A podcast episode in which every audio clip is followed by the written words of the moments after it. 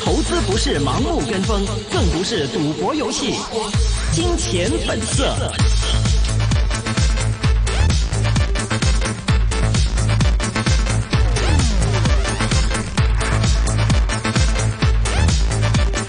好的，欢迎继续收听我们一线金融网的金钱本色环节了。提醒各位听众呢，这是一个个人意见节目啊，嘉宾还有主持人的意见的话呢，也只是供大家来参考的。嗯，今天的直播室里呢，有我徐阳、明正啊，还有资深金融界人士邓伟基先生。那接下来呢，我们电话线上已经请到的嘉宾呢，是一方资本高级分析师啊，这个关博文先生，Dennis。Hello，Dennis，您好。Hello，Dennis。你好。哎哎，大家好，大家好，主持人好。今天来说，我们看到整体来说呢，香港来说，虽然其他的一些的板块股份呢可能比较参差，但是这个科网股方面表现呢确实是不错。那么跟可能也跟这个呃昨天来说，我们看到美股的一个表现有关系。您怎么样去评价这一方面的发展呢？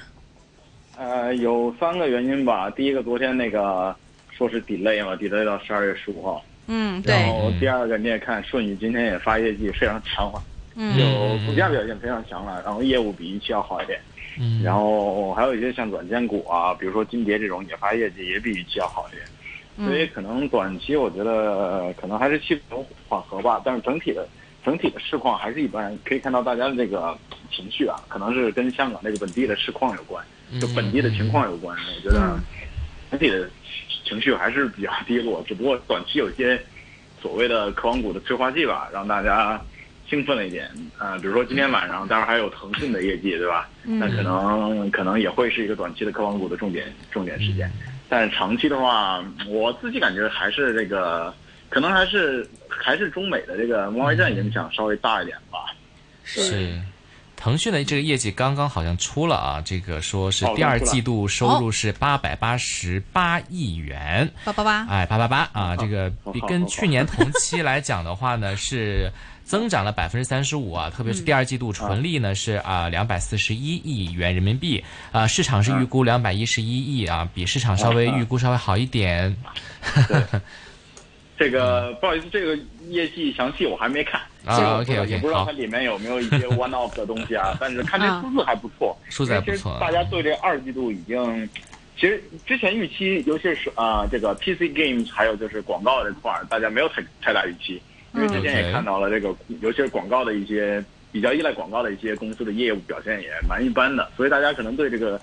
就是唯独是对手机游戏可能稍微有好一点的预期吧。因为有一些数据已经出来了，是整个二季度是中国整体整体的手游市场有一些改善。嗯，那所以大家可能有一些多多少少有一些对对手游的一些好的预期吧。其他的部分感觉预期并没有太高。这当然，我之后也要再回去再详细看一下啊。我现在只是稍微。简单的说一下，是，呃，刚刚说到，其实呃来说的话呢，这整体来说呢，最近来说大家比较看到就是腾讯，然后还有这个舜宇光学科技方面呢，其实整体来说，整个科网股的一个业绩方面的话，您会觉得哪一些需要去特别去点评一下呢？呃，近期的话，你可以看这礼拜应该是礼拜一吧，有秋菜，呃，小一点的那个手机呃镜头模组的厂商，然后还有今天上午的舜宇。那这个应该是嗯挺引人瞩目的了，我觉得，因为这两个是直接跟华为关系挺大的，一个 exposure 也挺大的。嗯。然后非常有意思，就是两家公司出的业绩都都比预期要好一些，然后所以也能看到这个股价反应的非常剧烈。那其实我觉得也有两个原因，第一个原因呢，就是当然是是各自有各自原因了，但是整体的原因就是说，大家可能之前对华为这个这个这个事件可能有一些过于悲观了。因为今天上午我也去了那个舜宇的这个业业绩发布会，管理层也说了，嗯，其实这是一个整个手机的手机市场是一个动态的一个市场，不是说一家没了，然后另外一家，呃，就是说一家没了，另外一家也会补上这些东西，因为需求还是在，嗯，所以供给你和供给他就货还是要出的，无非是大家的这个，呃，规格可能不太一样，但是最终的货还是要出的，然后对光学的升级还是在，所以其实。嗯，可以看到是模组相对的压力大一点，也可以看到这个 margin 有一些，呃，压力也有一些大。但是从镜头的这个角度来看，其实升级还是挺明显的。然后单价也好，毛利率也好，升级还是都是相对不错的。然后汽车这块的镜头也是挺好的，啊，这个就是出货量一直在稳定增长吧。然后单价也是保持比较稳定。那之前其实大家有一些。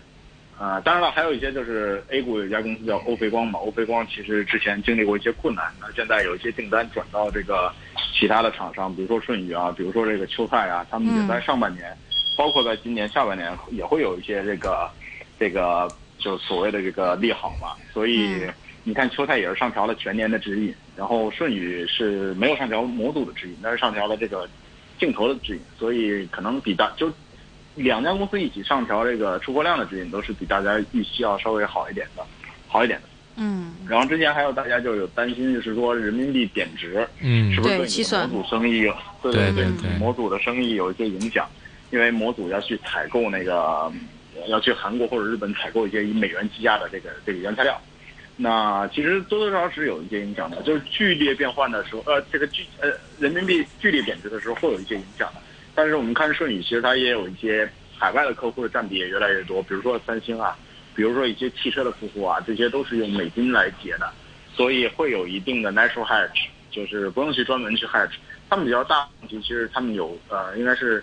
我记得是去年还是前年融了一笔美元的债务，好像是去年年初。然后这笔美元的债务呢，其实也是会受美元升值、美元对人民币升值有影响，但是。去年它没有 hedge 了，今年它好像说是有有有一些 hedge，所以这方面的风险也会降低一些。所以目前来看，尤其是到今年，如果下半年能保持好的话，然后明年大家也预期是一个五 G 的手机的一个一个呃元年也好，大年也好，嗯，因为这个其实中国手机市场已经憋了两年，都已经这这个样子了，明年可能是一个换机的大年吧，所以大家可能会预期的。其实明年的增速可能会稍微好一点，当然这个具体的怎么样还要再看，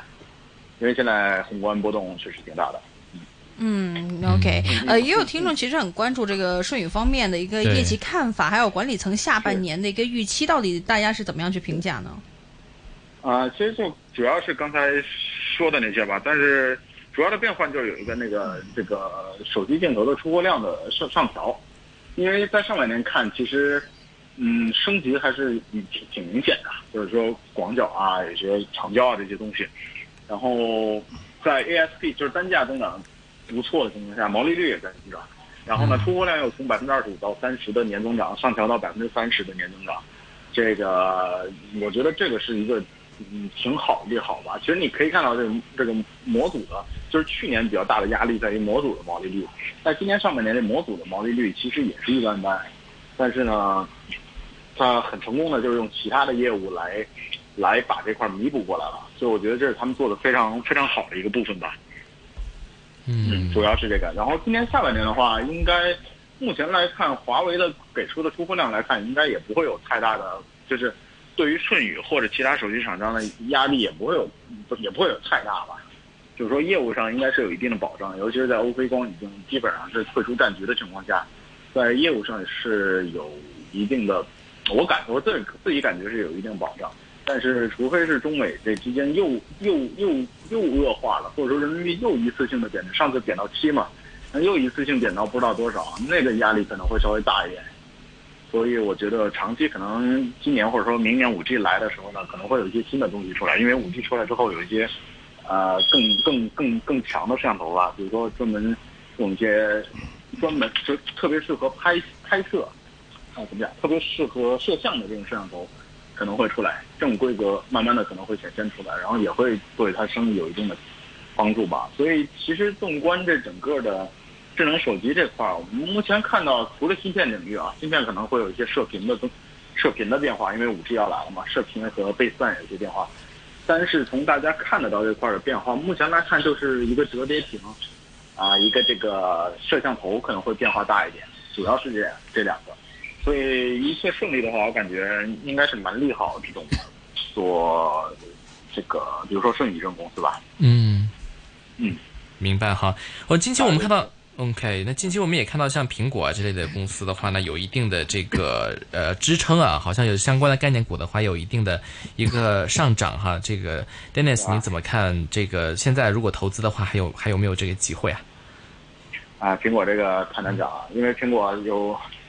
你看，昨苹果昨天涨了很多嘛，其实说的说说的就是那个特朗普减这个就 delay 到十二月十五号这个东西嘛。对对对。这个因为剩下三千亿美金的货要加税的话，其中就是终于把手机包进去了，之前没有，现在终于加进去了。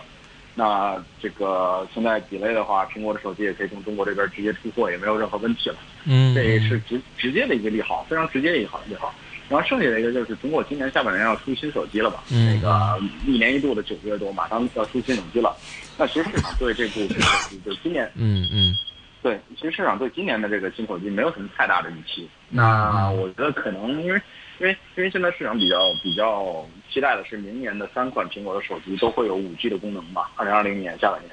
那所以今年我觉得可能换机的需求更差了，更弱了，因为明年全都有五 G 的功能的话，可能干脆都等到明年了。所以今年我觉得最大的看点吧，虽然没什么看点了，但我觉得最大看点可可能还是价格吧。价格如果便宜的话，可能会刺激一下吧。然后明年其实一开始呃大家猜就是说，明年会有两部，它它明年有三款嘛，其中有两款是有五 G 的这个东西啊，五 G 的功能。那现在后来呃，我记得是两个礼拜、三个礼拜前吧，呃，那个有一个著名的分析师嘛，他有有提到是说有很有可能有三款，就是全部都是五 G，但是具体的制式还没有定，是都是毫米都有毫米波啊，还都还说还是说有的有毫米波，有的就只是这个中频段的这种东西还没有定。但是大家现在比较期待的就是全啊、三款手机都是五 G，然后所以大家也看到，所以这两个礼拜大家也觉得，嗯，苹果也好，非苹果的中国这边的智能手五 G 智能手机也纷纷在上调明年的出货量的一个预期，所以我觉得大家明年对明年的这个五 G 手机出货量还是挺乐观的。其实，因为之前我看到一个报告，可能也就是二零二零年的五 G 手机可能也就是啊六七千万、七八千万多一点，可能九千万这样。但今年，但如果是这种情况下，大家上调了之后呢，就肯定不止九千万了，因为光苹果三款就已经七八千万了。嗯，所以大家还是呃，就五 G 的这个手机的铺设就是进展，我觉得可能会比预期要快点吧。嗯，现在其实五 G 的话呢，这个各大像华为啊，这个苹果的话都在加紧布局啊，包括像三星啊等等。其实目前来看的话，您觉得说五 G 五 G 时代的话，这个苹果目前会不会也构成很大程度的一个竞争？呃，你说的苹果手机吗？呃，对对对，就手机方面或者五 G 方面，对对对，嗯苹果五五 G 的手机其实大家有预期，就是说有两两点比较有意思。第一点就是苹果之前有说是，呃，明年两款，然后三款手机有两款是五 G 了，然后这就比较慢了，因为明年它出手机已经九月了。第二一点就是它出手机的时间的问题，就是明年二零二零年九月。那全世界其他的手机厂商，三星、华为这种不会不会到九月才出手机吧？嗯你看现在中国，中国现在目前的是二季度出所谓的五 G 的手机的出货量都已经也不多了，但是已经有了几万台。我看这工信部的数据好像是七万台，嗯，那只会越来越多。明年上半年这个几个手机厂商基本上都会一定会出到五 G 的这手机有有手机的这东西了，所以这对苹果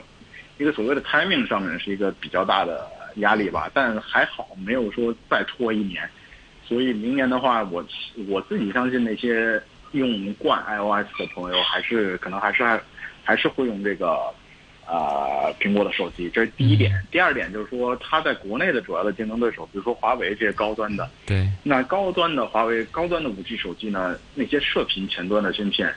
嗯，多多少少还是要依赖美国的供应商的。那华为在一方面就是说，在中低中低端的这个射频还是有些可替代的，台湾的啊，呃，中国大陆本土的呀、这些都都都有。但是在最高端的这块，华为自己有研究，有研究，但是暂时还到目前这个时间点，暂时还没有比美国供应商做得好。